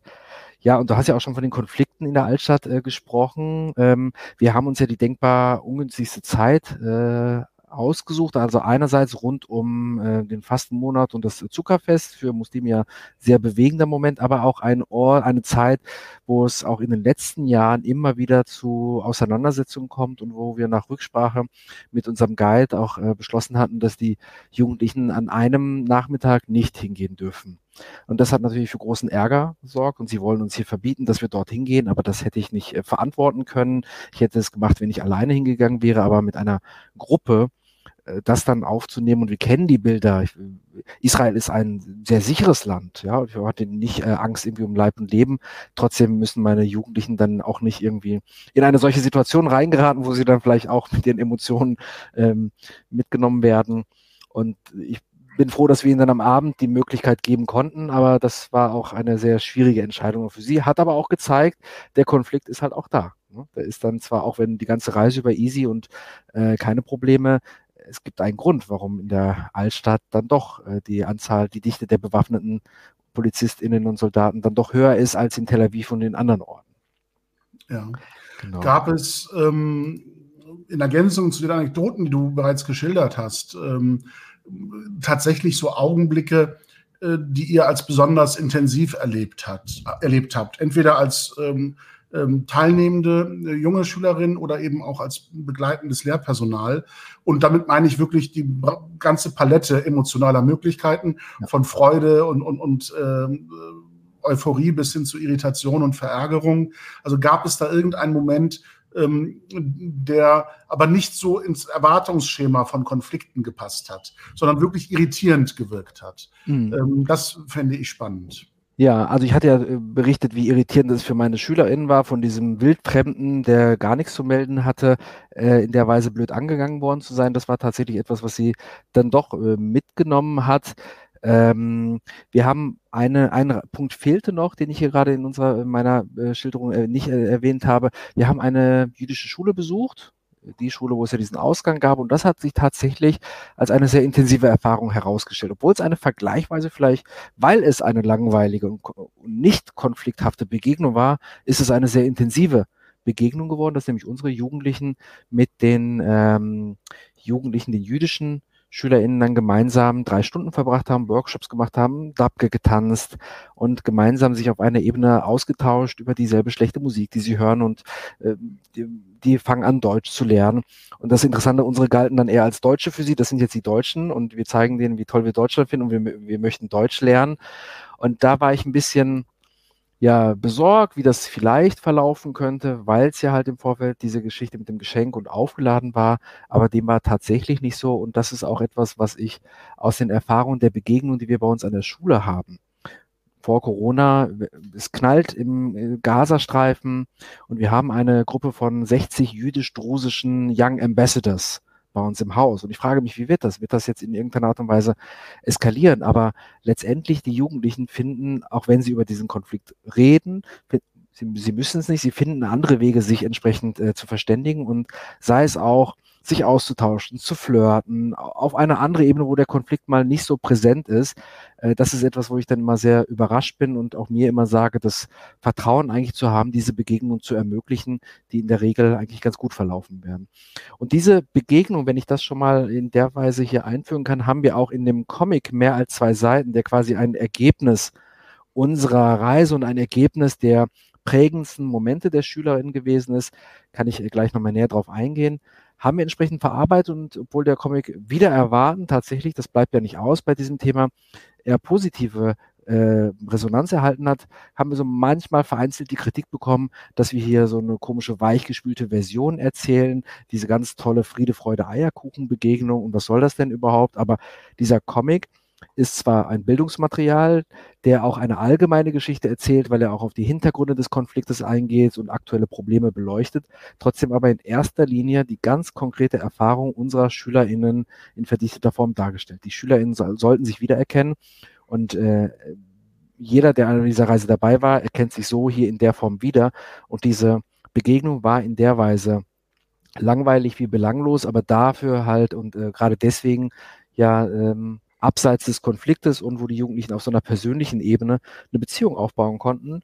Ähm, nicht alle, also Einzelne sind aber bis heute noch in Kontakt mit diesen Jugendlichen. Und das ist etwas, was ich in der Form äh, nicht gedacht hätte. Genau. Ja, aber gerade die Erwartung äh, oder die Erfahrung, dass äh, Konflikterwartungen enttäuscht werden, als besonders ja, negativ ja, herauszustellen, ja, sagt viel über den Konflikt aus. Ähm, also eine, die Möglichkeit einer friedlichen Begegnung einer fruchtbaren Begegnung ähm, komplett auszuschließen und zu sagen, der Konflikt ist schon so äh, vergiftet auf allen Seiten, dass nur noch ein, eine negative Begegnung mit negativen Erfahrungen möglich ist oder möglich sein soll, sagt viel über die, den Konflikt und die Konfliktparteien und auch die, die ähm, Vehemenz der, der äh, fehlenden eigenen Hinterfragung der Konfliktparteien aus. Deshalb, wie gesagt, wir werden auf den Comic noch in der äh, Nach Bearbeitung der Reise zu sprechen kommen. Ich finde das sehr wichtig und wir werden das auch verlinken im ähm, Material, das wir anschließend für den Videoabruf zur Verfügung stellen. Ähm, be bevor ich auf die Rückreise zu sprechen komme, als letzte Etappe ähm, der Reise, konnte in einem ruhigen Moment, wahrscheinlich abends irgendwann äh, beim Essen und Trinken, ähm, die Frage geklärt werden, wem das Hummusgericht gehört. genau. Da waren sie absurderweise überzeugt. War das ein Thema? Naja, zumindest angeblich gäbe es den besseren immer noch in der Sonnenallee. Da, ähm, äh, egal, am Ende, am Ende, bleiben sie doch Berliner und Berlinerinnen. Ja. Da sind sie ja dann doch äh, recht ähm, patriotisch. Sie fand es aber ein bisschen absurd. Wir waren ja in einem sehr tollen Hostel, ähm, wo dann äh, amerikanische TouristInnen, Expats, äh, europäische TouristInnen dann Humus gemacht haben. Und das muss halt wirklich für unsere arabischen Jugendlichen, für die das ja wirklich kein hippes sonst wie, wir machen jetzt mal so ein Humus nee, sondern wirklich Alltagsküche. Äh, das war für sie sehr komisch anzuschauen, was diese Menschen da machen und die, diese, diese Faszination, dieses Spektakel, Humus zu machen äh, da kamen dann doch gewisse äh, ja, Standes, Standesunterschiede, wurden dann deutlich. Ja. Ähm, gut, jetzt ähm, ist die Reise so verlaufen, wie du es geschildert hast. Und äh, ich ähm, habe so ein bisschen herausgehört, dass auf der Rückreise selbst, also unmittelbar beim Ablauf der, der Rückreise äh, vor Ort, jetzt nichts Dramatisches passiert ist, was den Eindruck noch getrübt hätte. Jetzt ist die Gruppe wieder zurück in Berlin und die Nachbearbeitung setzt ein. Du hast ja von etwa einem Jahr gesprochen, ähm, mit dem die Reise dann auch ähm, nicht endet, sondern äh, eben nachwirkt. Und bevor wir auf die ähm, Materialien, die in dieser Nachbearbeitung entstanden sind, zu sprechen kommen, ähm, fände ich es wichtig, nochmal kurz über die ähm, Emotionen und Eindrücke zu reden, die die Schülerinnen ja sicherlich geteilt haben in den ersten Gesprächen nach der Reise. Ähm, was hat sich da verändert? Auch im Vergleich zu Beginn der Reise oder in der Vorbereitungsphase der Reise gab es so etwas wie einen Veränderungsprozess im, im Denken, im Betrachten ähm, der eigenen Stellung zu der ganzen Thematik, äh, zu dem ganzen Nahostkonflikt, aber auch völlig unpolitisch. Ähm, einfach Veränderungen, die mit jeder Reise ja einhergehen, wenn junge Menschen reisen und, und der Horizont der Welt sich erweitert. Ähm, was ist da hängen geblieben? Was könntest du dort schildern? Ja, also die ähm, Änderungen oder die Irritationen in den Weltbildern werden unterschiedlich sein, auch je nachdem, welche Vorerfahrungen die Jugendlichen mitbringen, wie, in welcher Weise sie vielleicht identitäre Bezüge haben, aber tatsächlich für äh, wenn es eine Sache gibt, die ich mehrheitlich äh, äh, feststellen kann, ist, dass sie sich einfach der Komplexität bewusst geworden sind. Und daher dann auch wirklich dieser Titel mehr als äh, zwei Seiten, dass diese in einer Situation, in der beide Leute erfahren, es nicht immer so einfach ist, in der Absolutheit zu sagen, wer denn der äh, Schuldige, die Schuldige ist, das impliziert ja sowas wie, dass dann der Konflikt ja eigentlich schnell gelöst werden könnte, wenn man nur wüsste, wer jetzt diese eine äh, Partie entsprechend ist. Und das ist etwas, was Sie auch in Gesprächen mit anderen SchülerInnen, Sie hatten so einen kurzen Film gedreht, sind in Klassen gegangen und haben von ihren Reiseerwartungen berichtet.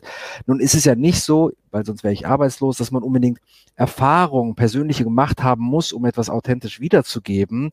Nichtsdestotrotz ist es etwas, das äh, bei den ZuhörerInnen doch authentischer wirkt, als wenn ich das erzähle. Die banale Erkenntnis, dass es vor Ort eben nicht äh, ein Land ist, in dem es permanenten Kriegszustand gibt und dass man in Sicherheit dorthin gehen kann, dass auch Muslime dort leben, dass ähm, man, äh, dass die Aqsa-Moschee äh, zugänglich ist für die Muslime, auch wenn es zu einer bestimmten Zeit geschlossen ist, dass sie in der, äh, beziehungsweise in, zu einer bestimmten Zeit ähm, ja, äh, sage ich mal, Verbote gibt, auch entsprechend äh, dorthin zu gehen. Ne? Das gibt's ja auch. Aber das ist dann halt nur das, was die Jugendlichen dann in der Form mitkriegen, wenn es zum Ramazan wieder knallt. Die Juden lassen uns nicht dorthin und sie haben das entsprechend übernommen. Letztendlich gibt es, glaube ich, an 363 Tagen, 350 Tagen, ich weiß es nicht, die Selbstverwaltung durch die WACF. Also das sind natürlich schon äh, entscheidende Punkte, die diese festgefahrenen Weltbilder äh, und Vorurteile, die sie transportiert bekommen, äh, entsprechend irritiert. Wie langfristig das ist, das ist natürlich immer so eine Frage. Auch unsere Jugendlichen sind im Nachgang zum Teil durchaus auch auf diesen äh, problematischen Demonstrationen gewesen. Sie haben natürlich das Recht zu demonstrieren. Ähm, ich habe aber trotzdem auch das Gefühl, dass sie wissen, wie problematisch dann diese Parolen kommen und dass es ihnen sehr unangenehm ist, wenn dann halt diese judenfeindlichen äh, Sprüche, Parolen irgendwie in der Form, in der Form kommen. Es wird SchülerInnen geben, die natürlich außerhalb der Schule in ihren entsprechenden Kontexten andere Narrative bekommen. Aber ich habe die SchülerInnen, die bei mir an dieser Reise war und die ich zwei Jahre lang danach noch im Abitur hatte, immer als UnterstützerInnen wahrgenommen, die dieses Narrativ, es ist komplex und das ist keine Phrase, wenn wir das sagen, es ist Leid auf beiden Seiten und die Komplexität ist etwas, wo wir uns Zeit nehmen müssen, um auch im Sinne der Menschen vor Ort dass denen dann auch entsprechend angemessen äh, geholfen wird. Äh, das ist, glaube ich, etwas, was ähm, ja viele aus der Gruppe teilen würden. Nicht jeder ist in Kontakt mit SchülerInnen aus der jüdischen Schule, aber trotzdem auf die Komplexität hinweisen aber und auch auf diese, diese positive Erfahrung, ja, das positiv zu besetzen, dass man von Israel spricht. Es ist nicht so, dass es vorher nicht möglich war, aber ja. ähm, in erster Linie sprechen sie halt von Palästin oder denken gar nicht irgendwie dran, aber dass äh, Schüler dann automatisch von Israel ähm, sprechen, ist etwas, was auch dazu führt, dass äh, unser ja, unser, unsere ganzen Bemühungen, die Begegnung rund um Israel weiter auszubauen, das ist etwas, was uns hilft. Und auch nach der Reise hatten wir weitere äh, Gäste bei uns im Haus. Und da hat es natürlich immer geholfen, unsere Jugendlichen zu haben, die vor Ort da waren. Jetzt sind sie, haben die leider die Schule verlassen, gehen ihre weiteren Wege und jetzt äh, steht die nächste Reise an. Und auch das wird uns helfen, dieses Thema weiter einzubeziehen. Und interessanterweise sind es aus meiner persönlichen Erfahrung als Schulberater und auch aus anderen Kontexten, sind es jene Schulen in Berlin, die einen starken Anteil daran haben, den deutsch-israelischen Austausch voranzutreiben, den man eher nachsagt, äh, der Hauptsache nach antisemitisch zu sein. Und natürlich, das will ich nicht ignorieren, gibt es diese antisemitischen Stereotype. Das sind keine Weltanschauungskrieger, unsere Jugendlichen. Sie haben diese Stereotype, mit denen müssen wir arbeiten, diese müssen irritiert werden. Deswegen machen wir auch diese Reisen, aber das muss man auch anerkennen, dass trotz all der Probleme, die es gibt, dass es äh, auch äh, KollegInnen aus verschiedenen Schulen gibt, die diese äh, Angebote in der Form umsetzen, was ich an meinem Gymnasium in Köpenick in der Form jetzt nicht, äh, nicht hatte. Ja. ja, ich glaube, das muss man sich tatsächlich immer wieder vor Augen führen, dass ähm, gerade junge Menschen, die ähm, vielleicht auch durch familiären Hintergrund persönliche Betroffenheit haben im Hinblick auf diesen Konflikt, nicht die Verursacher der antisemitischen Stereotype sind, sondern sie sind die Opfer dieser Stereotype, weil sie mit ihnen sozialisiert werden.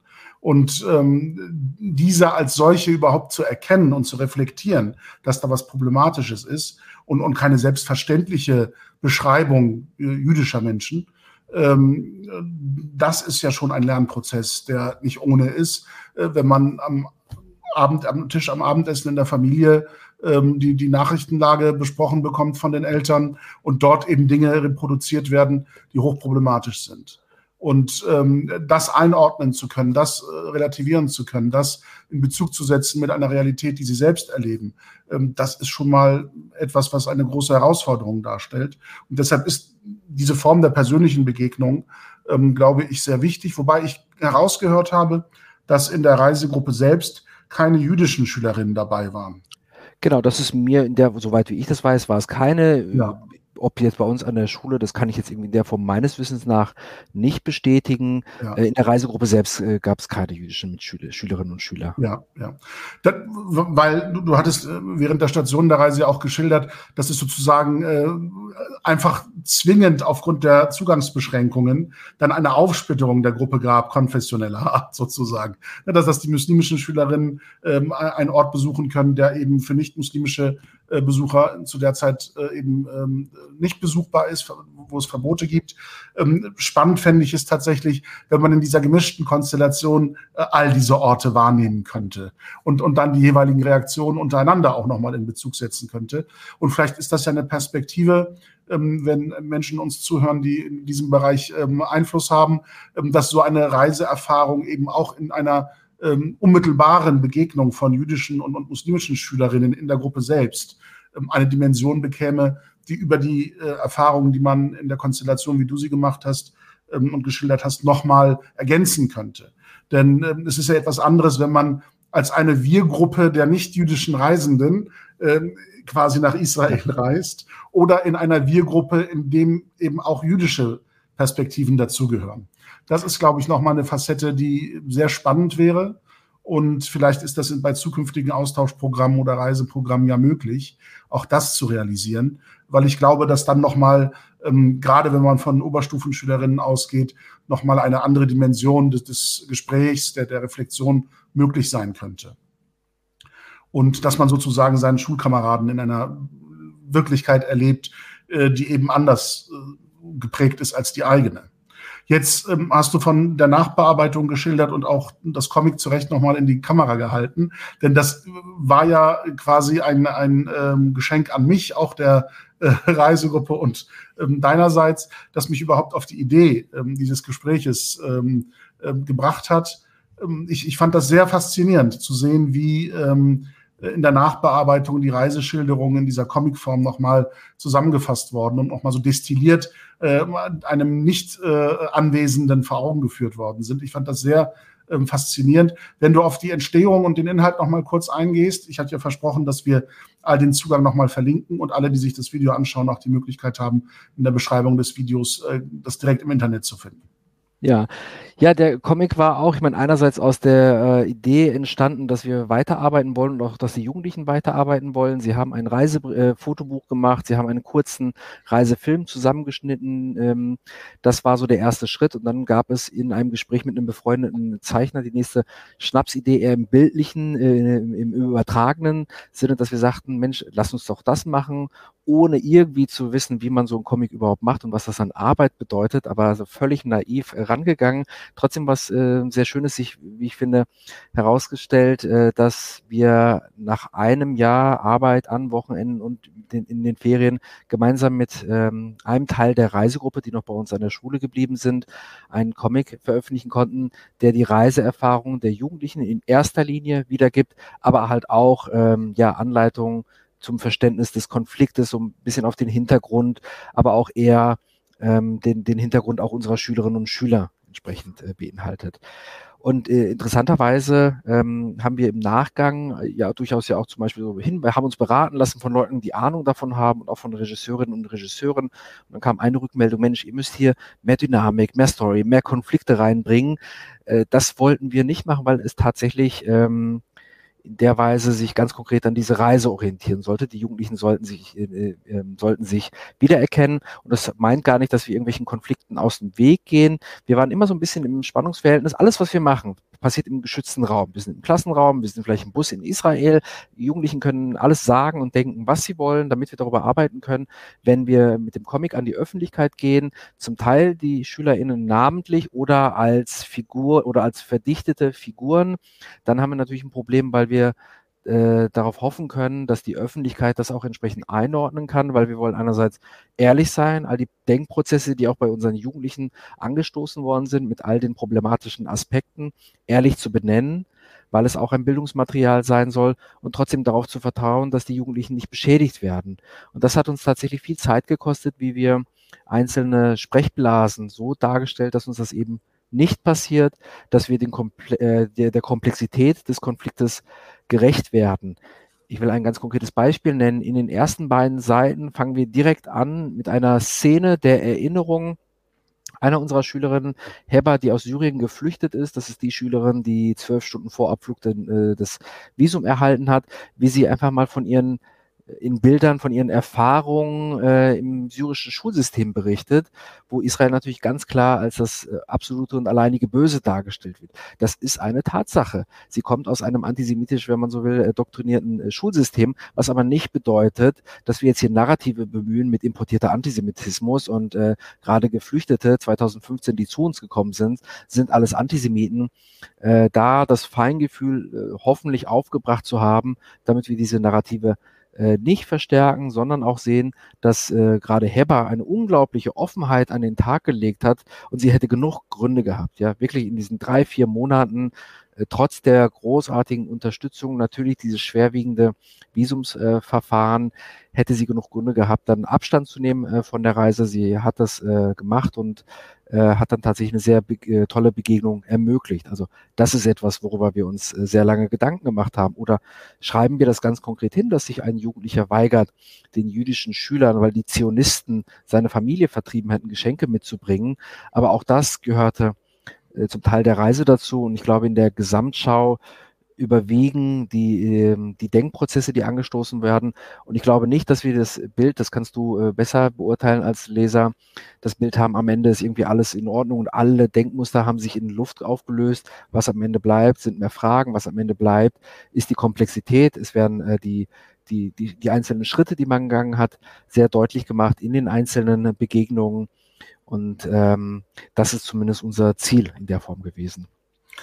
Nein, also ich ähm, bin da ganz bei dir. Ich glaube, ähm, egal oder, oder gleichgültig, wie wichtig und, und wie prägend so eine Reise ist, ähm, können wir nicht von ihr erwarten, dass sie ähm, nach acht Tagen sozusagen ähm, alle, allen Nährboden für Antisemitismus oder für ähm, ähm feindselige Haltung in einem Konflikt, äh, der ja nicht unbedingt äh, antisemitisch jetzt konnotiert sein muss, sondern einfach ähm, in einer rassistischen Ablehnung ja. einer diskriminierenden Ablehnung gegenüber anderen Menschen auch münden kann, ähm, dass wir die Überwindung dieser Probleme äh, nicht mit einer einzigen Reise bewerkstelligen. Das ist, glaube ich, allen klar. Aber was in dem Comic sehr äh, bezeichnend und sehr eindrücklich ähm, nachzulesen ist und nachzuschauen ist, ist einfach die, die ähm, Möglichwerdung einer Selbstbefragung, einer Selbsthinterfragung, die vorher in dieser Intensität mit Sicherheit nicht stattgefunden hat. Ähm, alles, was an, an, an Bestätigung und Bestätigungsprozessen innerhalb so sozialer Räume wie Familie, religiöse Gemeinschaft oder eben ähm, Herkunftsgruppe, die kulturell geprägt ist.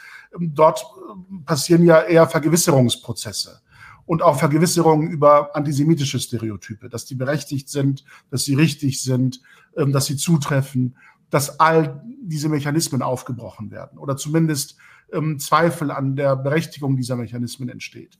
Das ist, glaube ich, das Entscheidende, dass dieser Keim des Zweifels, habe ich mit meiner Voreingenommenheit recht, ist meine Position die einzig mögliche und gibt es vielleicht nicht eine andere Wahrnehmung dieser Menschen, auf die ich blicke. Das ist, glaube ich, das Entscheidende. Wir dürfen nicht vergessen, äh, dass die deutsche Gesellschaft selbst mit einem Anteil von 20 bis 25 Prozent seit Jahrzehnten, trotz der eigenen historischen Erfahrung, ähm, nicht in der Lage ist, antisemitische Stereotype aus der Mitte der Gesellschaft zu verdrängen, zeigt, wie ähm, verwurzelt und, und, und äh, vertieft dieses Problem ist, völlig unabhängig davon, ob wir von Muslimen oder Nicht-Muslimen sprechen. Und wenn dann bei jungen Menschen auch noch familiäre Betroffenheit in diesem Konflikt durch Gewalt oder Leiterfahrung reproduziert wird, und das ist ja etwas, was ständig reproduziert wird in den Narrativen, ähm, sich dann so objektiv und sachlich und nüchtern einem Thema nähern zu können, ähm, dass eben nicht alle jüdischen Menschen als schlecht wahrgenommen werden. Das ist, glaube ich, eine Leistung, die ähm, man eben aufgrund eurer pädagogischen ähm, äh, Beteiligung und, und, und ähm, Begleitung nicht hoch genug einschätzen kann. Und die Wichtigkeit einer solchen Arbeit. Und ähm, wenn wir jetzt sozusagen ähm, den Fokus wieder ein bisschen äh, weiten und vom, vom Konkreten zum Allgemeinen ähm, mit Blick auch auf die Uhr versuchen, äh, nochmal zu blicken. Ähm, wie glaubst du, und, und das habe ich so ein bisschen herausgehört, weil du auch immer wieder betont hast, dass du äh, in deiner ähm, Arbeitsbiografie an anderen Schulen, äh, die eben nicht diese spezielle ähm, geprägte Schülerschaft haben, ähm, auch ein Kollegium hattest, in dem bestimmte Projektarbeiten nicht in dieser Selbstverständlichkeit möglich wären oder in dieser Intensität nicht möglich wären.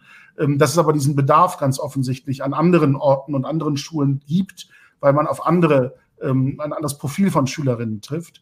Was muss sich in einer Gesellschaft wie, wie, wie unserer Deutschen, in der ähm, gesellschaftliche Vielfalt, religiöse Vielfalt, kulturelle Vielfalt immer mehr zur Normalität und, und zum Profil dieser Gesellschaft gehört, was muss sich auch im Schulwesen ändern, auch im, in der Einstellung von, von Lehrkräften ändern, um dieser Diversität, dieser, diesem Pluralismus, der ja eigentlich als, als Wert und, und Prinzip unserer Verfassungsordnung und Gesellschaftsordnung ja hoch eingeschätzt wird und hoch gehängt wird, auch in der Wahrnehmung von, von, von, von Bedeutsamkeit und Wichtigkeit für unsere Gesellschaft. Ähm, wie kann man diesen Pluralismus, der nicht nur ähm, ähm, kulturelle Vielfalt im, im, Positiven mitbringt, sondern auch eine Vielfältigkeit von Konfliktsituationen mitbringt. Wie kann man dem besser gerecht werden? Ähm, welche Anstöße könnte es dort geben? Welche Möglichkeiten der Veränderung hältst du für wichtig im Schulwesen, auch gerade mit dem Blick auf ähm, Lehrkräfte, äh, um auf, auf diese Herausforderungen besser antworten zu können? Also ich glaube, etwas, was wir im Kollegium zumindest versuchen können, diesen Pluralismus, den es ja auch bei uns an der Schule gibt, auch wenn man denken könnte, wir sind eine vergleichsweise homogene Schülerinnenschaft, äh, dem ist ja tatsächlich in der Weise nicht so, weil wir auch ähm, unterschiedlich Konfliktlagen, also kurdisch, arabisch, äh, türkisch, um nur zumindest die ähm, muslimisch Sozialisierten irgendwie in der Form zu nehmen. Also der Versuch wirklich äh, ja Platz zu schaffen für diesen Pluralismus und für unterschiedliche Narrative, die unsere Schülerinnen und Schüler mitbringen. Und wenn ich bei unseren arabisch, äh, arabischstämmigen SchülerInnen bleiben sollte, dass dann halt auch ihre Geschichten einen Platz finden, ohne sie jetzt immer quasi ausschließlich, und das versuchen wir auch in den Comic, das sind in erster Linie Berliner Jugendliche, die wir porträtieren, ohne sie immer von vornherein als äh, AraberInnen äh, zu adressieren, trotzdem zu versuchen, diesen Platz mitzudenken. Das wird auch mir nicht immer gelingen und gelingt mir auch äh, seltener, als ich es denke, aber zumindest ähm, der, das, das, Bemühen um die Erkenntnis äh, und diese, diese, diese Narrative auch zu berücksichtigen. Also das Thema Nackbar ist etwas, was ähm, durch die familiäre Vermittlung einen großen große Rolle spielt. Es gibt die entsprechenden Demonstrationen, ähm, die zum Teil ja auch verboten worden sind. Das hat, das hat eine große Präsenz für einen Teil unserer Schülerinnen und dem dann auch einen Platz zu geben. In einer Weise, die aber jetzt auch nicht nur so zur Selbstidentifikation und Selbstbestätigung dient, sondern wenn wir zum Beispiel von der Vertreibung von ähm, AraberInnen dann sprechen, dann in dem Zusammenhang auch von den Vertreibungen der Jüdinnen und Juden aus den arabischen Ländern. Nicht im Sinne von einem Ja, aber, da war doch auch und hier Leid äh, kleiner zu machen, sondern als Teil einer komplexen Geschichte ebenso zu erzählen. Und dazu gehören aber auch Sachen, die natürlich insbesondere hier in Deutschland äh, spielen, also der, die Auswirkungen von Hanau auf äh, unsere Schülerinnen, die Bedeutung dessen, dieses ähm, Attentates, dieses Terroranschlags letztendlich, ist etwas, von dem ich nicht weiß, ob alle Schülerinnen, unabhängig davon, ob sie eine solche Schülerinnenschaft haben, auch wirklich in der angemessenen Weise, wie ich es für notwendig äh, geboten halte, geführt haben ich habe gesehen, dass so im, im, zweiten oder im ersten Jahr dann doch nochmal eine andere Sensibilität war, aber unmittelbar habe ich das zum Beispiel anders erlebt. Und ähm, das ist, glaube ich, schon etwas, was unsere Jugendlichen auch immer so ein bisschen einfordern, natürlich auch, aber was ist mit Hanau und was ist mit den ähm, rassistischen Übergriffen, dass das etwas ist, was auch andere Schulen thematisieren sollen. Wenn wir bei, also letztendlich geht es darum, wirklich all diesen gesellschaftlichen Debatten auch bei uns äh, in, in der Schule als Abbild der Gesellschaft und leider ist zumindest Schule, was die LehrerInnen schafft, kein Abbild der Gesellschaft. Das müsste sich ändern, dass man auch diese ganzen Konflikte dass man Ohr hat für die gesellschaftlichen Debatten und diese dann auch übernimmt. Also gerade ganz wichtig, tatsächlich Transfeindlichkeit mit den ähm, äh, mit den Schlagzeilen, die wir in letzter Zeit äh, vernommen haben und mit der, mit der Gewalt, die gerade wirklich ausbricht, meinem Gefühl nach, äh, wird nicht gänzlich was Neues sein, aber trotzdem eine Qualität, die auch was mit einem gewissen Klima zu tun hat, dass wir diese ähm, Probleme auch entsprechend benennen und wenn wir Probleme auch benennen, das nicht in der Weise zu kulturalisieren. Und das heißt auch nicht, dass man wenn man, du hattest ja auch diesen Artikel ja auch geschrieben, fand ich ganz äh, wichtig, äh, über Homophobie und äh, die Verbindung, die Bedeutung für den Islamismus, dass man bestimmte Probleme als allgemeine Probleme benennen kann und trotzdem eine gewisse Grundierung auch herausarbeiten kann, in diesem Spannungsverhältnis sich zu befinden. Aber ganz ehrlich, auch ich, wenn ich, also die, der Fülle an Konflikten, wenn ich jetzt bei mir an der Schule auch schaue, die Schüler in mit äh, russischem familiären Hintergrund und ukrainischem Hintergrund, auch da eine gewisse Sensibilität aufzubringen, das mitzudenken, das auf eine Art und Weise aufzuarbeiten, ohne die Leute in diese Rolle zu drängen. Das empfinde ich für mich als eine sehr große Herausforderung, der ich nicht immer äh, gerecht werde.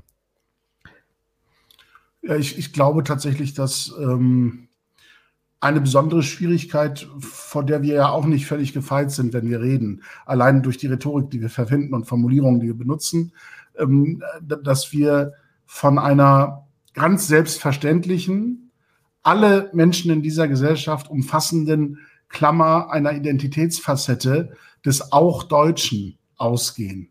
Dass uns das nicht immer gelingt. Dass man häufig dann, äh, du hast, hast, hast das Kulturalisierung genannt, ähm, für mich ist das immer so eine äh, Verweigerung, den Wandel des Deutschseins in seiner Vielfalt zu akzeptieren. Ähm, der, der fällt uns manchmal auch nicht äh, leicht. Äh, wenn man Mehmet oder Murat heißt, ähm, dann sind das auch Vornamen, die man nicht unbedingt ähm, ursprünglich als Deutsch wahrnimmt. Und ich glaube, allen Lehrenden äh, geht es so, wenn ich mich an meine Schulzeit zurückerinnere, war ich natürlich ganz selbstverständlich der nicht-deutsche Exot. Mhm. Ähm, es, es gab, wenn ich mich zurückerinnere, 1993 ist mein Abiturjahrgang, also fast 30 Jahre ist das her.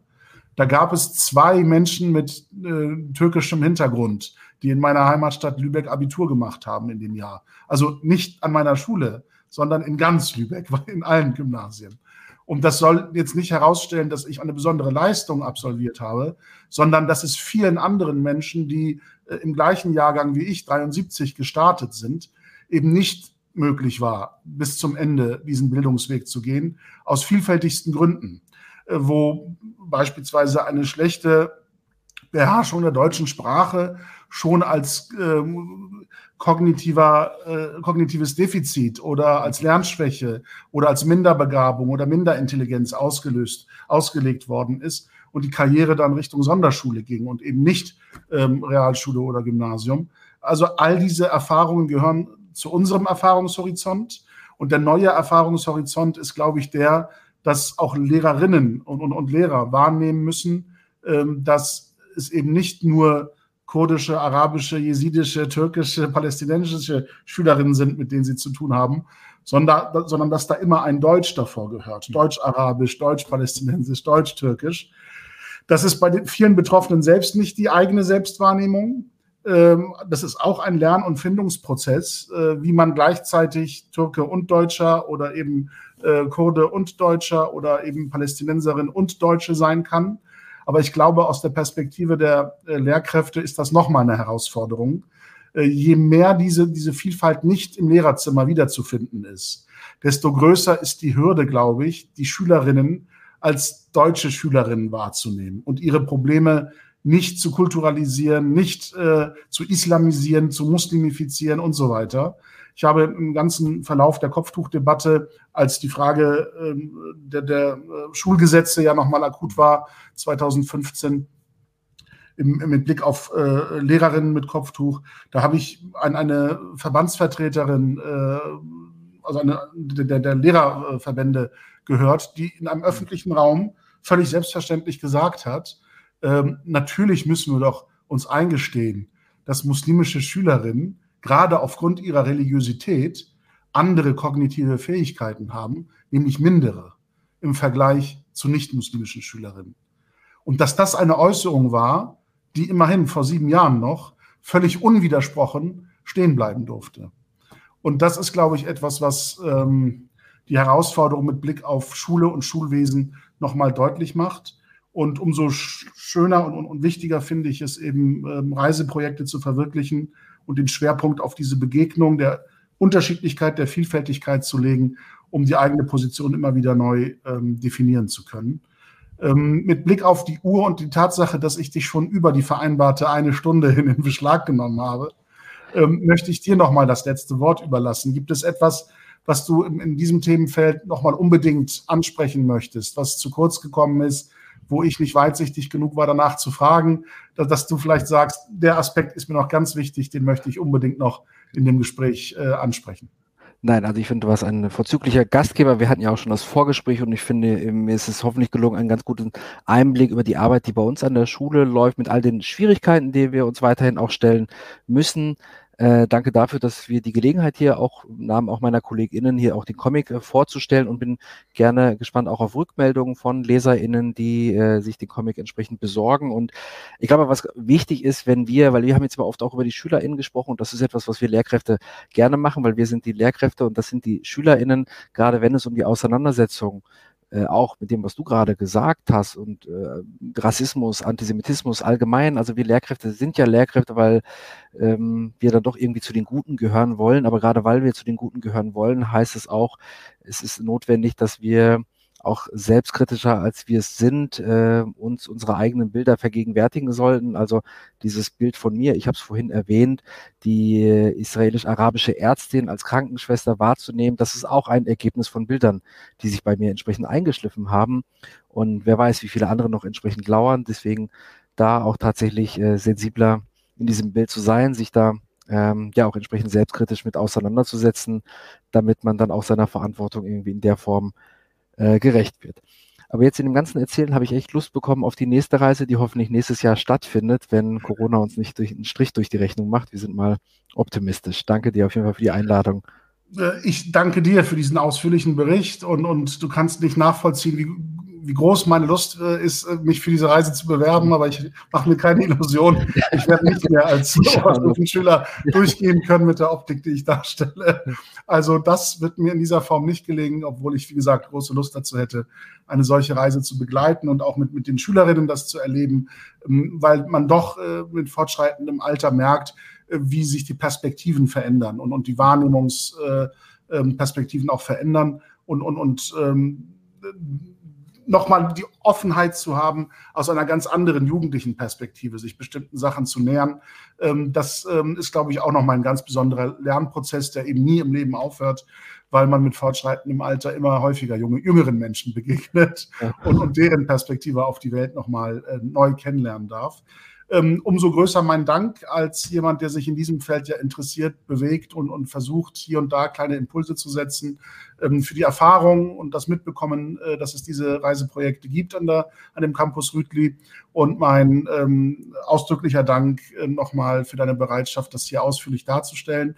Und allen Schülerinnen und Schülern, die vielleicht ja auch nochmal sich das angucken und äh, sich nochmal erinnern an die Reise, Vielen Dank, dass ihr dieses Wagnis eingegangen seid und vor allem für die Nachbearbeitung in Form dieses Comics, mit dem wir ja nachhaltiger und dauerhafter daran teilhaben können, an diesen Erfahrungen. Und ähm, du bleibst noch einen Augenblick da. Ähm, wir reden noch mal kurz im, im, Nachgang miteinander. Und allen anderen wünsche ich ähm, weiterhin gute Erkenntnisse und Erfahrungen, nicht nur auf Reisen, sondern auch in der Begleitung unseres kleinen Gesprächsprojektes mit dem unbequemen Gespräch, das hoffentlich seine Fortsetzung Ende Oktober äh, erfahren wird mit einer neuen Episode, in der wir hoffentlich auch wieder ein spannendes Thema mit einem spannenden Gast besprechen. Ähm, ich weiß schon hoffentlich, wer es sein wird. Ähm, alle können sich darauf freuen und bis dahin versuchen wir mit diesem Video und den Highlights aus diesem Video und dem Hinweis auf den Comic mehr als zwei Seiten ähm, die Erfahrungen und die Impulse, die wir setzen, noch weiter zu vertiefen. Vielen Dank und bis zum nächsten Mal. Ja, tschüss.